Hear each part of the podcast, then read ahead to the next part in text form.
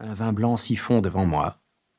Je regardais tomber le soir, se vider une usine, passer un enterrement, pieds nus, fichu noir et croix de laiton.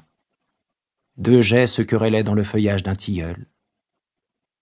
Couvert de poussière, un piment à demi rongé dans la main droite, j'écoutais au fond de moi la journée s'effondrer joyeusement comme une falaise.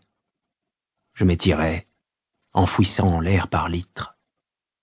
Je pensais aux neuf vies proverbiales du chat. J'avais bien l'impression d'entrer dans la deuxième.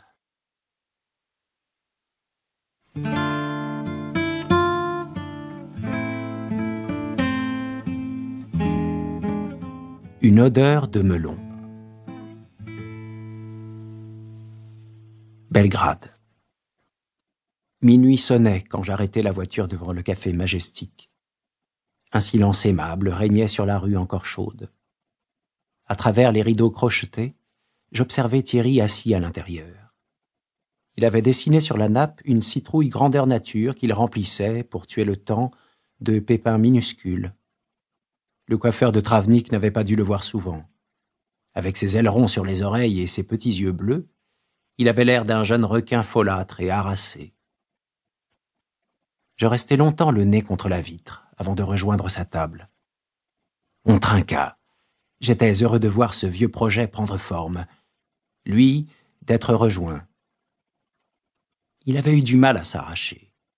Il avait fait sans entraînement des marches trop longues et la fatigue l'assombrissait. En traversant les pieds blessés et la sueur au front, ces campagnes peuplées de paysans incompréhensibles, il remettait tout en question. Cette entreprise lui paraissait absurde, d'un romantisme idiot. En Slovénie, un aubergiste remarquant sa mine défaite et son sac trop lourd, n'avait rien arrangé en disant gentiment Ich bin nicht verrückt, Meister. Ich bleibe zu Hause. Le mois passé ensuite à dessiner en Bosnie l'avait remis d'aplomb.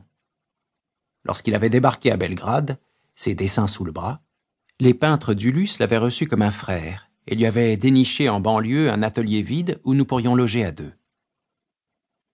On reprit la voiture. C'était bien en dehors de la ville.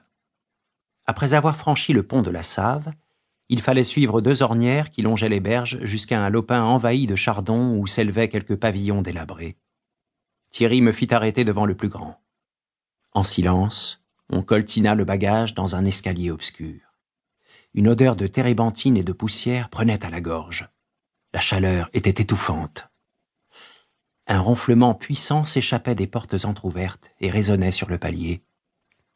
Au centre d'une pièce immense et nue, Thierry s'était installé, en clochard méthodique, sur une portion de plancher balayé, à bonne distance des carreaux brisés.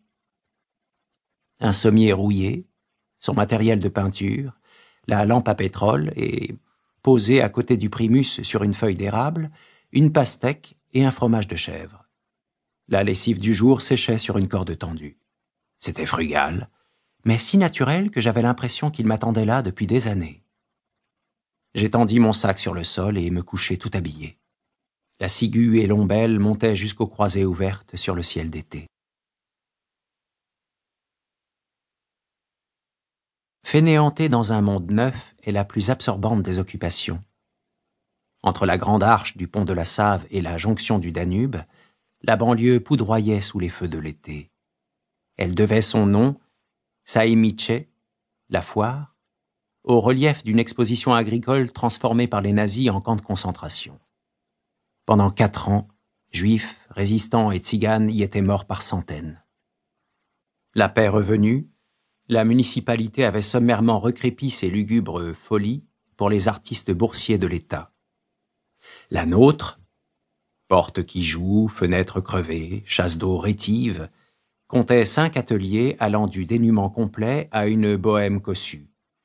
Les plus démunis des locataires, ceux du premier étage, se retrouvaient chaque matin, blaireau en main, devant le lavabo du palier, en compagnie du concierge, un mutilé de guerre, la casquette vissée au crâne, auquel il fallait pincer la peau du menton pendant que, de sa main unique, il y passait prudemment le rasoir.